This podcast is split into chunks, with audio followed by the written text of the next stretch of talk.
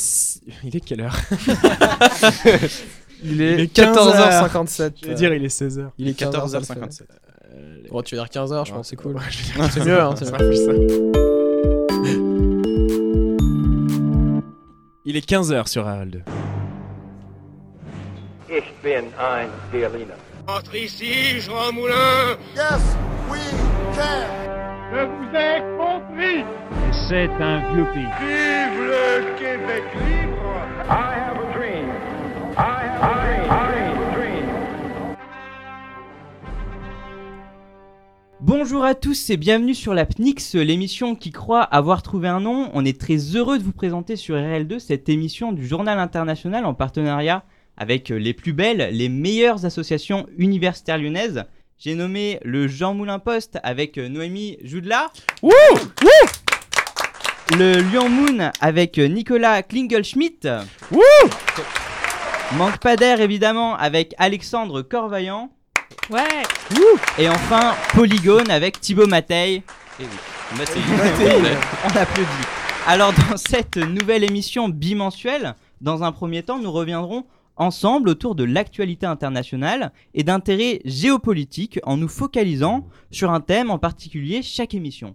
La PNIX, c'est le nom que nous avons choisi. Il y a 20 siècles maintenant, c'est sur, c'est sur cette colline que l'Assemblée des citoyens athéniens débattait, votait sur les sujets qui concernaient la cité.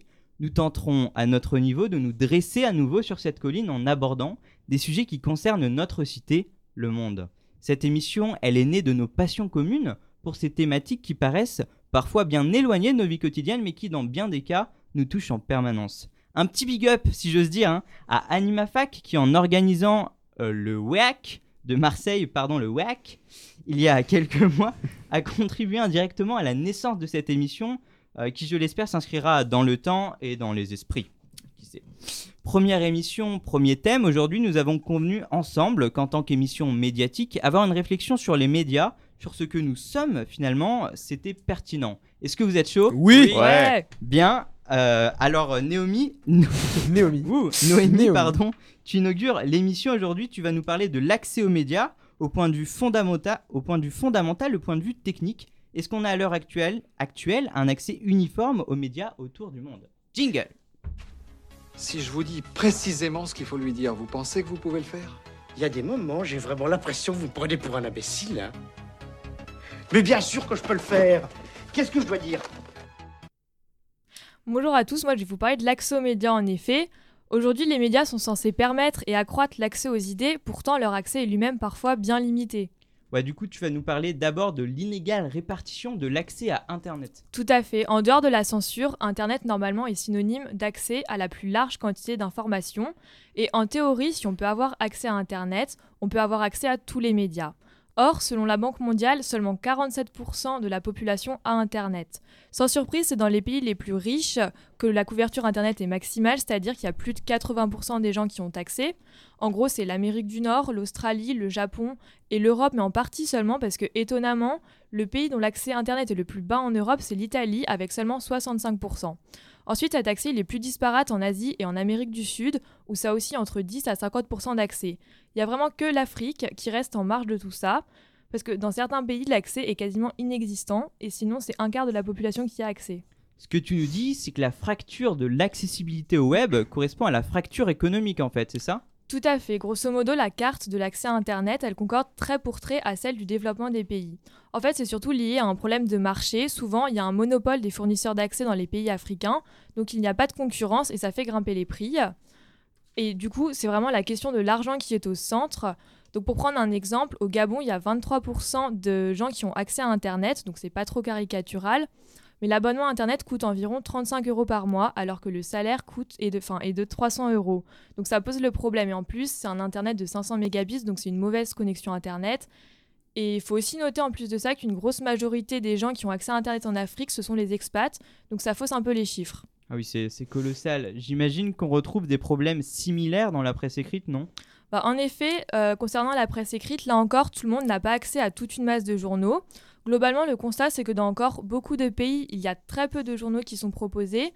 Par exemple, vous aurez une idée du nombre de journaux qui sont proposés au Malawi? Euh, non, pas du tout. Il n'y a que deux journaux qui sont proposés au Malawi. C'est Malawi News à 25 000 exemplaires et le Daily Times à 25 000 exemplaires aussi, mais pour une population de 17 millions d'habitants. Malgré tout, l'Afrique reste assez bien couverte parce que maintenant il y a Jeune Afrique qui s'est développée et qui couvre une majeure partie des pays africains. Mais encore une fois, il y a un problème d'argent puisque un numéro coûte 3,80 euros. Donc on revient toujours et encore au problème pays riches, pays pauvres. Et surtout, au-delà de ça, la presse écrite permet de mettre en évidence un problème de taille, puisque dans le monde, il y a presque 8 millions d'analphabètes, donc clairement, c'est une exclusion totale par rapport à l'accès aux idées. Oui, mais, mais du coup, est-ce que la télévision, la radio, est-ce qu'elles n'ont pas un rôle à jouer?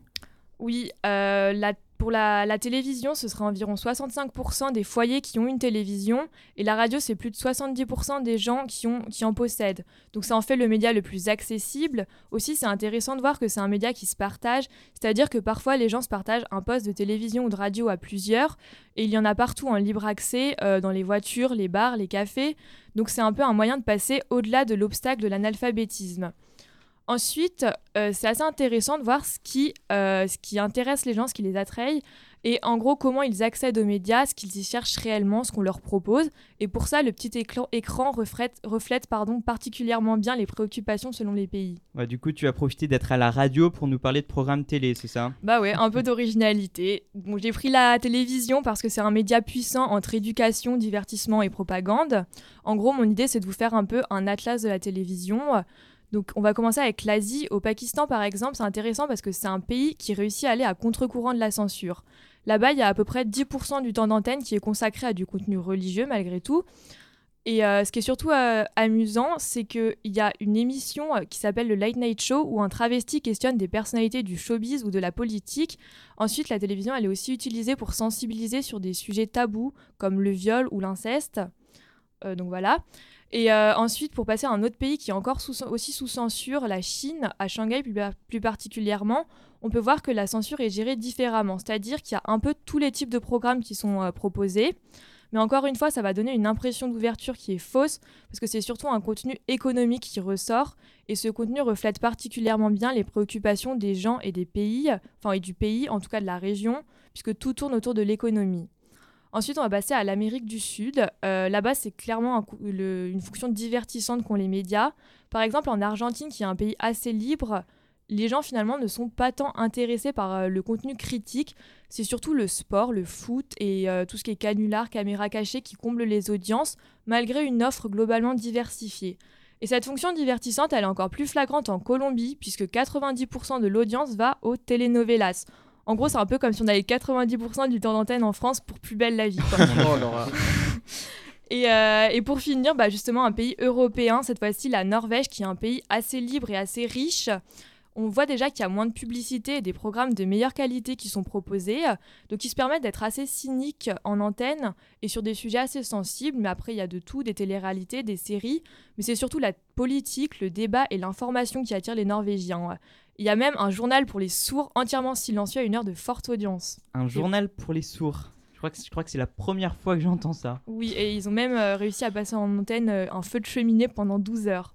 Mais donc, du coup, pour conclure, euh, la télévision, elle est un peu utilisée à double, à double courant, à la fois pour dénoncer les problèmes de la société et à la fois et surtout pour divertir. Donc, on voit bien que, outre la censure, l'accès aux médias purement informatifs et aux idées est plutôt réservé aux classes favorisées. Merci Noémie pour ta chronique. Donc finalement, l'accès aux médias reste une question de moyens financiers, de classe sociale. Il faut admettre tout de même, comme tu l'as dit, qu'en multipliant les plateformes de diffusion, que ce soit écrit, radiophonique ou télévisuel, un accès certes restreint, mais un accès quand même peut avoir lieu dans les pays même les plus défavorisés. Mais du coup, on en vient au fait, tu l'as insinué tout le long de ta chronique, outre l'accès aux médias, un autre problème sévit, c'est celui de la censure et plus généralement de la liberté de la presse. Vous imaginez bien que l'équipe de la PNIX ne pouvait en rester là. Alexandre, entre ici, tu vas nous en parler. En ce moment même, ma voix atteint des millions de gens à travers le monde. Des millions d'hommes, de femmes et d'enfants désespérés. Quand on parle des médias, on se pose beaucoup la question des nouvelles formes d'accès à l'information, de comment l'information est-elle créée, mais aussi de tout ce qui va concerner Internet et ses larges ouvertures aux médias. Il est également, mais il est également possible de se questionner sur les acquis. En tout cas, tout ce que l'on pense acquis, nous, petits occidentaux, bien assis dans nos fauteuils. La liberté de la presse, c'est quand même un peu la base quand on parle des médias. Mais celle-ci n'est pas la même selon l'endroit où l'on se trouve. Alors du Chili à la Mongolie, euh, comment la liberté de la presse est-elle traitée? Fais-nous voyager Alex. Tout d'abord, la liberté de la presse, qu'est-ce que c'est? Je suis navré, cette définition risque d'être un peu occidentalo-centrée, mais en même temps, le concept même ne serait-il pas justement très occidentalo-centré. Excusez-moi, j'étais sûr que ça n'allait pas passer. On peut donc trouver comme définition principe composant la liberté d'expression, reposant sur la liberté de communication des pensées et des opinions. Si on recoupe tout cela avec la définition du Larousse, liberté de créer un journal, de publier ses opinions dans un journal, on peut alors estimer que la liberté de la presse est la liberté qui permet de publier ses opinions publiquement sur un canal. D'accord, c'est le point sémantique. Euh, maintenant, dis-nous pitié, qu'en est-il de la liberté de la presse autour du monde? Ne t'inquiète pas, c'est au programme. Cherchant des informations sur la liberté de la presse, je suis merveilleusement tombé, comme par hasard, sur le site internet qui exprimait totalement ce que je voulais vous exposer aujourd'hui. En effet, depuis 2002, Reporters sans frontières rend un rapport sur la liberté de la presse en y faisant un état des lieux dans 180 pays. Après enquête, il dresse une liste de ces 180 pays qui disposeront tous d'un rang, du meilleur au moins bon élève. C'est une enquête qualitative et quantitative faisant appel aux journalistes nationaux. En effet, ils remplissent un questionnaire qui feront état du pluralisme, de l'indépendance des médias, du cadre légal et de la sécurité des journalistes dans le pays concerné. Ainsi, pour faire à mon tour un petit état des lieux, j'ai choisi 5 différents pays du monde ayant des degrés différents de la liberté de la presse, à défaut des zones géographiques, euh, étant donné qu'elles sont un peu trop différentes. Euh, ainsi, euh, l'Érythrée arrive en queue de peloton. Mais c'est au Vietnam que je vais m'intéresser, qui est un des plus mauvais élèves. Avec sa 175e place, la liberté de la presse n'y est pas garantie. Le régime est assez dur, l'ensemble des médias sont sous la joute du Parti communiste, et les seuls médias indépendants pourraient se trouver sur Internet. Mais là aussi, l'usage d'Internet devrait être l'exclusivité de l'information personnelle et ne peut donc pas faire état d'une liberté de la presse. Depuis 2013 notamment, l'actualité ne peut plus être source d'échanges sur le web. La situation s'améliore un peu quand on arrive en Angola. Classé au 123e rang, le gouvernement exerce un contrôle strict sur les médias depuis plus de 40 ans. Entre de nombreuses arrestations facilitées par un droit favorable à la censure, le gouvernement angolais commence à s'ouvrir davantage à une meilleure liberté de la presse. En effet, depuis 2015, et pour la première fois, la télévision n'est plus un monopole public. De nombreuses ouvertures au privé devraient avoir lieu dans les prochaines années. L'Argentine vient s'établir à la 54e place de ce classement dressé par Reporters sans frontières. L'organisme vient parler de guerre médiatique entre le public et le privé, notamment sur les fréquences disponibles.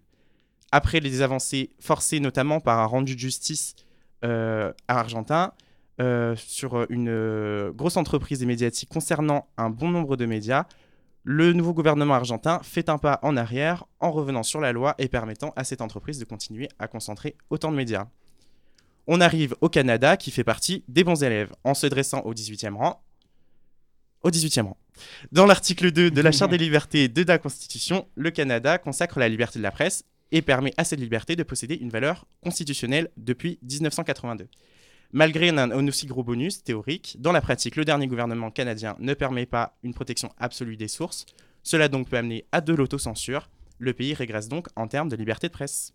On l'attend tous, Alexandre. Qui est le meilleur élève concernant la liberté de la presse? J'y viens. Le meilleur élève reste en Europe. Pour la cinquième année consécutive, c'est la Finlande qui finit en tête du classement. Alors que l'Union européenne en général bataille à garder son modèle, les pays d'Europe du Nord gardent leur titre de bons élèves. Avec une liberté de la presse bien garantie, le pays détient 200 titres de presse sur le territoire. Seul bémol, la, la concentration médiatique. Deux groupes détiennent la majorité des quotidiens de presse, laissant la question de l'indépendance et des conflits d'intérêts en suspens. Allez voir cette enquête de Reporters sans frontières si vous ne la connaissez pas déjà. De nombreuses surprises sont à constater, j'ai moi-même été surpris plus d'une fois, les stéréotypes étant un peu remis en cause. De manière générale, on voit qu'Internet est de plus en plus contrôlé, il est en quelque sorte le média universel dans lequel on pourrait tout voir et tout dire, on constate donc que ce n'est pas le cas partout. La liberté de la presse n'est pas acquise, il y a un moyen, il y a, peut- il y a toujours des moyens euh, pour l'améliorer. Si avoir des médias complètement libres est ce que l'on cherche, à vrai dire, est-ce que des journalistes entièrement libres est le rêve de tout gouvernement? J'en doute. Merci Alexandre. On a, grâce à vous deux, une vision plutôt globale de ce qu'est l'accès et la liberté de la presse dans le monde. on retrouve les mêmes problèmes que pour l'accès aux médias à quelques points près, à quelques points près, pardon, la liberté de la presse comme son accès est souvent lié au développement économique et à la stabilité politique finalement. Mais quand on parle de médias, de la presse, ce ne sont pas les seules problématiques euh, sociétales qui font débat. On s'en souvient que Clémenceau, ce grand homme d'État français euh, du début du XXe siècle, était journaliste avant d'être homme politique. Si on élargit cet exemple franco-français, certes, on s'aperçoit dans tous les pays du monde que l'information et le pouvoir sont liés. C'est ce que tu vas essayer de nous montrer, Nicolas. Tu t'es intéressé cette semaine au lien entre le pouvoir et la presse, plus particulièrement en Afrique de l'Ouest. Ah, dis chérie, ah, joue-moi en. Parce que c'est notre J'aime beaucoup cette intro. Alors, c'est vrai qu'on parle souvent des liens entre les médias et le pouvoir en place, euh, des rapports de connivence ou au contraire de la censure des journaux et des journalistes qui critiqueraient leur gouvernement. À travers la musique, le panafricanisme, l'histoire contemporaine, une double affaire de meurtre et en passant par la Côte d'Ivoire et le Burkina Faso, je vais essayer de vous présenter un cas assez célèbre au sud du Sahara, des relations dangereuses entre le travail d'investigation des journalistes et les régimes politiques opaques. Euh, vous saurez d'ailleurs dans les minutes qui viennent pourquoi le prix qui récompense le journalisme d'investigation dans cette région s'appelle le prix Norbert Zongo.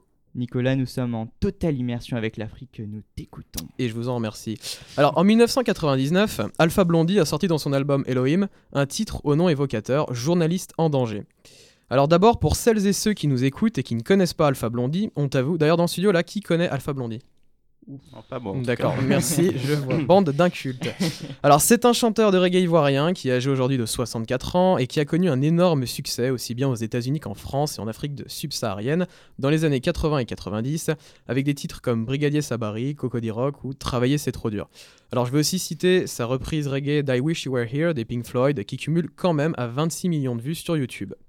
Donc Alpha Blondie, c'est un musicien engagé qui a toujours chanté des textes politiques et qui est ambassadeur de l'ONU pour la paix en Côte d'Ivoire. Pour ceux d'ailleurs qui voudraient l'écouter, je vous conseille aussi son compatriote Tiken Fakouli dans les mêmes registres. On vous passe les liens sur le site de RL2 hein, pour les curieux, allez-y. Et ça c'est classe. Alors je vais rentrer dans le vif du sujet. Euh, l'intro de cette chanson déjà nous met dans l'ambiance. Au clair de la lune, mon ami Zongo refusa de baïonner sa plume au Burkina Faso. Et Zongo est mort, brûlé par le feu. Que justice soit faite pour l'amour de Dieu. Voilà, alors, vous allez forcément demander qui était son ami Zongo? Alors, il s'agit de Norbert Zongo. C'était un enseignant, politiquement engagé et un journaliste burkinabé qui a fondé en 1993 l'hebdomadaire national L'Indépendant, qu'il dirigeait et qui lui servait surtout de tribune pour dénoncer le régime de Blaise Compaoré et la corruption alors latente au Burkina Faso. On lui doit d'ailleurs une citation devenue célèbre Le pire n'est pas la méchanceté des gens mauvais, mais le silence des gens bien. Donc le deuxième couplet qu'on a entendu, chanté par Alpha, nous raconte la triste fin de Norbert Zongo, et Zongo est mort brûlé par le feu. Alors bon, évidemment, c'est une licence poétique, mais il a effectivement été assassiné. Euh, il enquêtait en 1998 sur la mort du chauffeur du frère du président bah, burkinabé de l'époque, Blaise Compaoré. Alors, on est complètement inculte. C'est qui ce Blaise Compaoré? Je sais bien, vous connaissez déjà pas Alpha Blondie. Je le sais que vous êtes inculte. Pas besoin de me le préciser. Alors, bon, j'ai pas le temps de trop m'étendre ici sur Blaise Compaoré, mais en gros, je vous résume le plus important. Euh, pour faire court, c'est l'ancien président du Burkina. Il a été forcé à quitter le pouvoir en 2014 suite à un mouvement populaire qui a appelé à son départ après 27 ans à la tête du pays. Euh, donc pouvoir qu'il avait lui-même obtenu en organisant un coup d'État contre celui qu'on considère encore aujourd'hui comme un des pères du mouvement panafricaniste, euh, le capitaine Thomas Sankara. Donc euh, pour la petite histoire, Thomas Sankara, c'est à lui qu'on doit le nom actuel du Burkina Faso, qui signifie pays des hommes intègres en moré et en dioula, à la place de l'ancienne Haute-Volta, le nom que lui avait donné la France. Donc son meurtre à Thomas Sankara est également lié à la politique burkinabé et il a d'ailleurs toujours pas à ce jour officiellement été élucidé. Donc, euh, pour en revenir à Norbert Zongo, il menace son enquête, il multipliait les articles et les révélations jusqu'à ce qu'on le retrouve assassiné le 13 décembre 1998 sur la route de Sapui au sud de la capitale alors qu'il était en déplacement avec trois autres journalistes qui étonnamment enquêtaient aussi sur l'affaire. Donc sa mort va susciter un tollé au sein de la population. Euh, d'ailleurs, un mouvement baptisé Trop c'est trop va voir le jour et de violentes manifestations vont secouer plusieurs villes du pays en réaction à cet événement. Mais euh, ça suffira pas, en fait, à l'époque, pour renverser le gouvernement de Blaise Compaoré. Euh, pour calmer la population, Compaoré va faire ouvrir une enquête officielle qui fera inculper un seul suspect en 7 ans d'instruction, un membre de la garde présidentielle, euh, et d'ailleurs le seul témoin à charge contre lui va mystérieusement euh, se rétracter pour des raisons qui, à ce jour, demeurent encore inconnues. Au fil du temps, quatre autres membres de la garde présidentielle sont également suspectés dans l'affaire sur laquelle enquêtait Zongo, l'assassinat donc du chauffeur du frère de Compaoré. Mais s'agissant de la meurtre, euh, de- du meurtre pardon, de Norbert Zongo en tant que tel, bah, le procès se conclut par un non-lieu en 2006 qui va même scandaliser euh, la presse internationale. Est-ce qu'on parle encore souvent de cette affaire au Burkina Faso? Alors, même si les faits commencent à dater, hein, puisqu'on remonte à 98, euh, l'affaire reste quand même dans l'air du temps, puisqu'en 2014, la Cour africaine des droits de l'homme a rouvert le dossier Zongo et a évoqué, je cite, un certain nombre de carences dans le traitement de cette affaire par la justice nationale, au moment même où la mainmise de Compaoré sur le pouvoir burkinabé commençait justement à s'affaiblir. Alors à ce jour, si on sait euh, que c'est la garde présidentielle qui était vraisemblablement coupable dans l'affaire sur laquelle enquêtait Zongo au moment de sa mort, on sait toujours pas quel était le motif de cet assassinat. Euh, le secret d'État y plane toujours, et s'agissant de l'affaire Zongo, bah, le meurtre d'un journaliste euh, trop investigateur reste encore impuni à ce jour, malgré la chanson d'Alpha Blondie dont on vient d'entendre un extrait. Alors, en hommage à ce journaliste, comme je l'ai dit en introduction, le prix attribué en récompense du meilleur article d'investigation et de recherche africain s'appelle le prix Norbert Zongo, et il est remis chaque année le 20 octobre à l'occasion de la journée nationale de la liberté de la presse au Burkina. Bravo Nicolas pour cette immersion au Burkina Faso. On voit peut-être plus que n'importe où l'imbrication entre la diffusion d'informations et le pouvoir. Ce genre d'affaires, on doit pouvoir en retrouver des similaires partout et à toute époque aujourd'hui. L'information, elle est instantanée, dynamique, et ce grâce à un outil dont les trois dernières chroniques ont parlé, Internet. Thibaut, tu es là pour nous en parler, mais d'abord, jingle. I realized that I had a purpose and it wasn't just about me. Let us fight with love. Oui, euh, merci Flavien et bonjour à tous. Alors moi, dans cette émission de géopolitique sur les médias, je vais vous parler d'un espace un petit peu particulier, un lieu de fantasme où l'on peut observer un Vladimir Poutine chevaucher vaillamment un ours, ou alors tout simplement les pires atrocités dont l'espèce humaine est capable, et je ne parle pas de Bernard-Henri Lévy. Tout ça librement accessible à la vue de millions d'utilisateurs, j'ai nommé... Internet. Je crois qu'il veut nous fâcher avec le monde entier dès le pilote. Eh bien, Bernard-Henri Lévy. Surtout Bernard-Henri Lévy d'ailleurs. Donc je vais vous parler d'Internet et des réseaux sociaux et un peu plus particulièrement sur leur lien avec la démocratie. Alors un tout petit peu d'histoire. Ce lien entre Internet et démocratie avait été particulièrement mis en exergue pour la première fois par Al Gore en 94. Al Gore qui était, comme vous le savez, parce que vous avez de la culture, euh, le vice-président de Bill Clinton. Ce n'est pas Alpha Blondie, je suis désolé. Je connais sa femme. Et donc euh, ce discours d'Al Gore devant l'Union internationale des communications, il avait déclaré qu'Internet c'était un service universel qui permettra une sorte de conversation globale dans laquelle chaque personne qui le souhaite peut dire son mot. Alors que chaque personne puisse dire, son mot, ça c'est vrai, nonobstant le fait, comme on l'a vu, que seulement 50% des habitants de la planète aient accès à Internet, mais qu'Internet par contre soit un grand forum démocratique, pardon, ça c'est beaucoup plus discutable. Et c'était d'ailleurs entre la lecture d'un article sur égalité et réconciliation, le site d'Alain Soral, et euh, le journal d'Abig, qui est, le, comme vous le savez, le magazine officiel du groupe de l'État islamique, que j'ai commencé éventuellement à me demander si Internet c'était vraiment ce nouveau souffle démocratique, cet espace de discussion globale dont parlait Al Gore. Alors pour commencer cette démonstration, je me permets de demander à l'un de nos chroniqueurs de me dire les trois derniers sites d'information sur lesquels il est allé. Alexandre? Euh, classiquement, je dirais Le Monde, euh, Oui. Le Figaro, et puis euh, bah, la Gazette évidemment. La Gazette. Et c'est des sites sur lesquels tu as l'habitude d'aller, c'est principalement ceux-là Oui, que généralement. visites.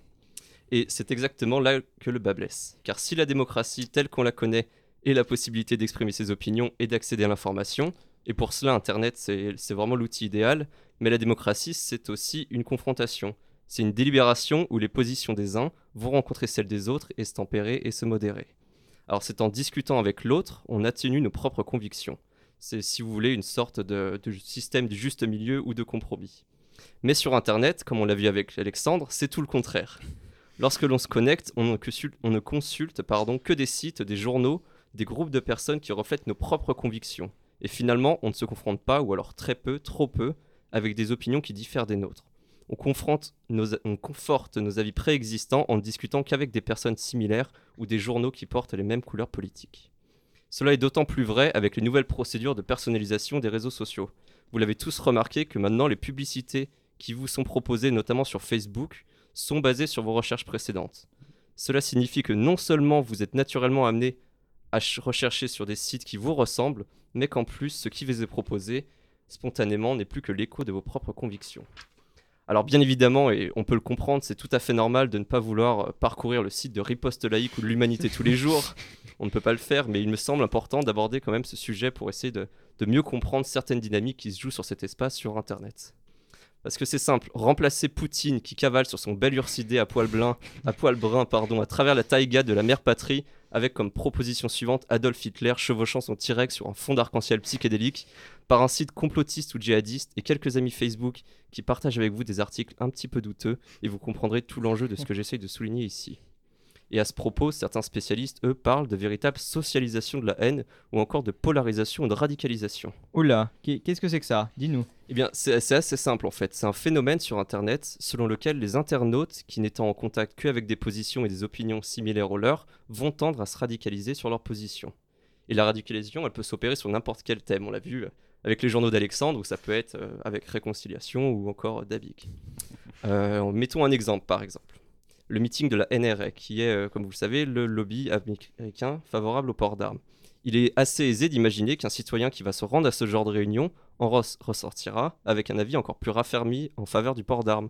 Son avis finalement sera encore plus radical sur la question. Et puisque les participants à ce débat de la NRA, euh, ayant plus ou moins les mêmes sensibilités, seront confortés, confrontés qu'à une palette limitée d'arguments et euh, ils vont à terme se radicaliser sur cette question. Maintenant, un autre exemple, prenez un jeune homme qui peine euh, à trouver simplement sa, sa place dans notre société. Et pour ça, il suffit d'allumer euh, BFM TV ou euh, NRJ12 pour comprendre finalement. On l'a vu hier. Et oui. Et euh, ce jeune homme, du coup, qui est entre les ch'tis euh, du nord à Miami et les Marseillais au sud, ne va pas chercher une position médiane, médiane entre ces deux extrêmes, mais plutôt une place à côté de tout cela sur Internet, où des personnes et des sites vont lui proposer une alternative, une nouvelle réalité, et qui, euh, le temps, et qui, avec le temps, confronté aux mêmes idées et aux mêmes convictions, va tendre à l'extrême sur cette position. Et alors, si cette position, c'est simplement le rejet de notre société, hashtag État islamique, ou le rejet des autres, hashtag Robert Ménard, le cocktail est assez explosif. En conclusion à tout cela, il faut faire attention à ce que l'homme, cet anthropocène et cet architecte de son environnement ne se retrouve pas finalement coincé entre les quatre murs qu'il a lui-même bâtis. Alors dans un monde où tout relève de l'instantanéité, on en oublie de prendre le temps de discuter et d'échanger, et dans un monde de plus en plus méfiant vis-à-vis des médias, on en oublie de se méfier de nous-mêmes. Hashtag c'est beau. Wouh Bravo Merci Thibaut, bravo, c'était très bien. On va passer à la deuxième partie de cette émission. Euh, le débat, le débat, pardon, débat. pas le débat. non non, Euh, le débat, mais avant, évidemment, jingle. Attention, qui que vous soyez, attention, cette fréquence est exclusivement réservée aux urgences. Sans blague Et vous croyez que j'appelle pour commander une pizza?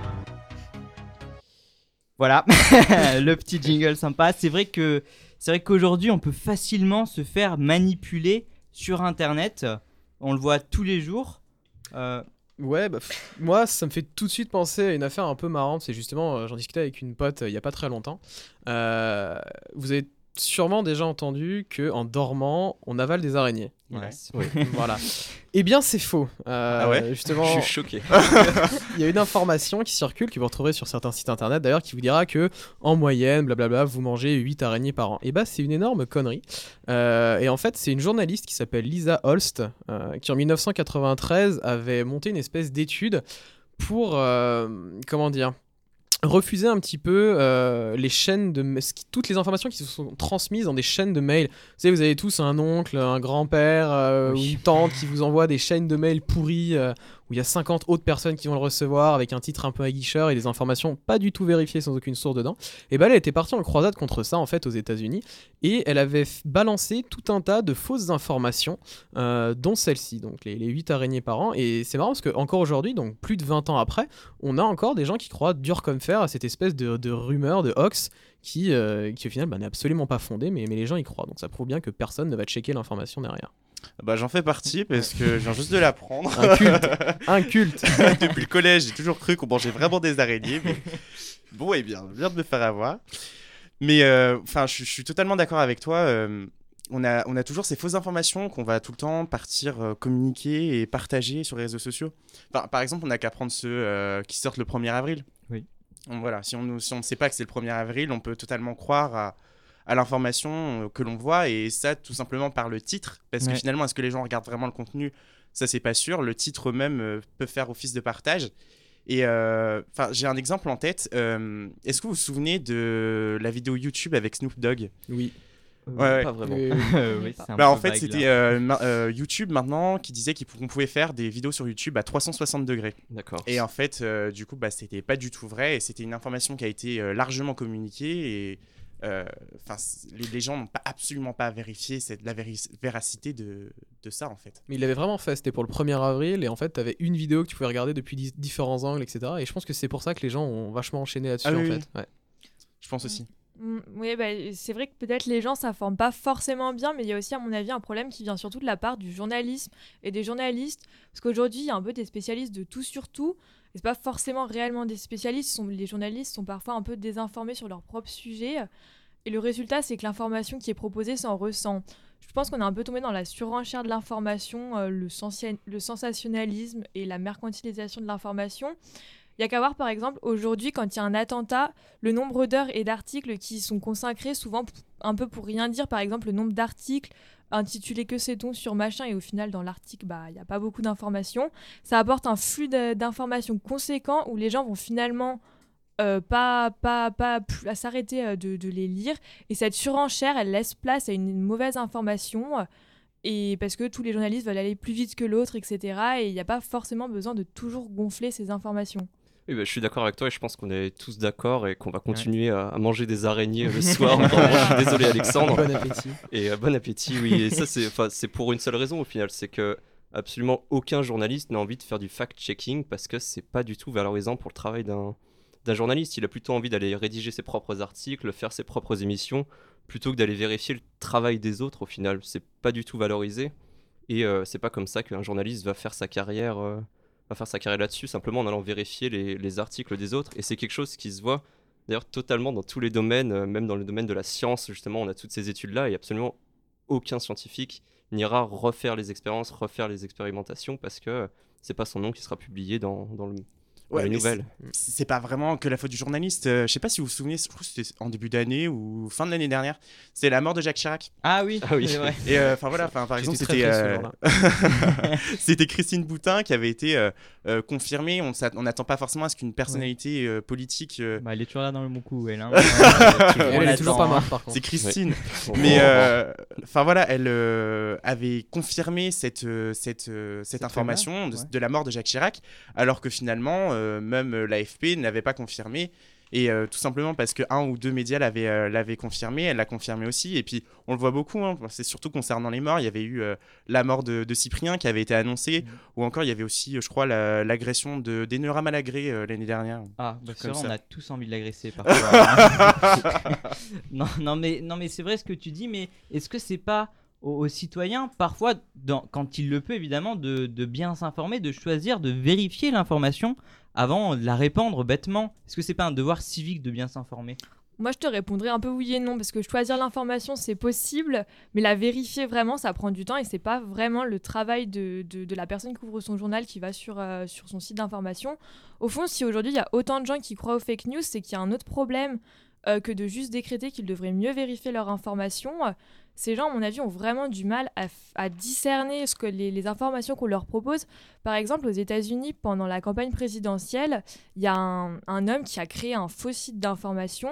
Il lui a fallu seulement 3-4 trucs. Juste un nom, euh, un nom de site qui fasse assez sérieux. Ça s'appelait The, The Christian Times Newspaper. Quel bel accent. Ouais, C'est super accent.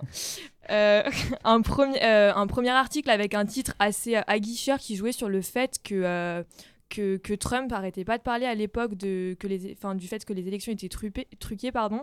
Trumpé, Trumpées, même. ouais, carrément. Et, et donc voilà, et il lui avait mis une photo, un faux témoignage, et voilà, son site est arrivé dans les 20 000 sites les plus consultés du web.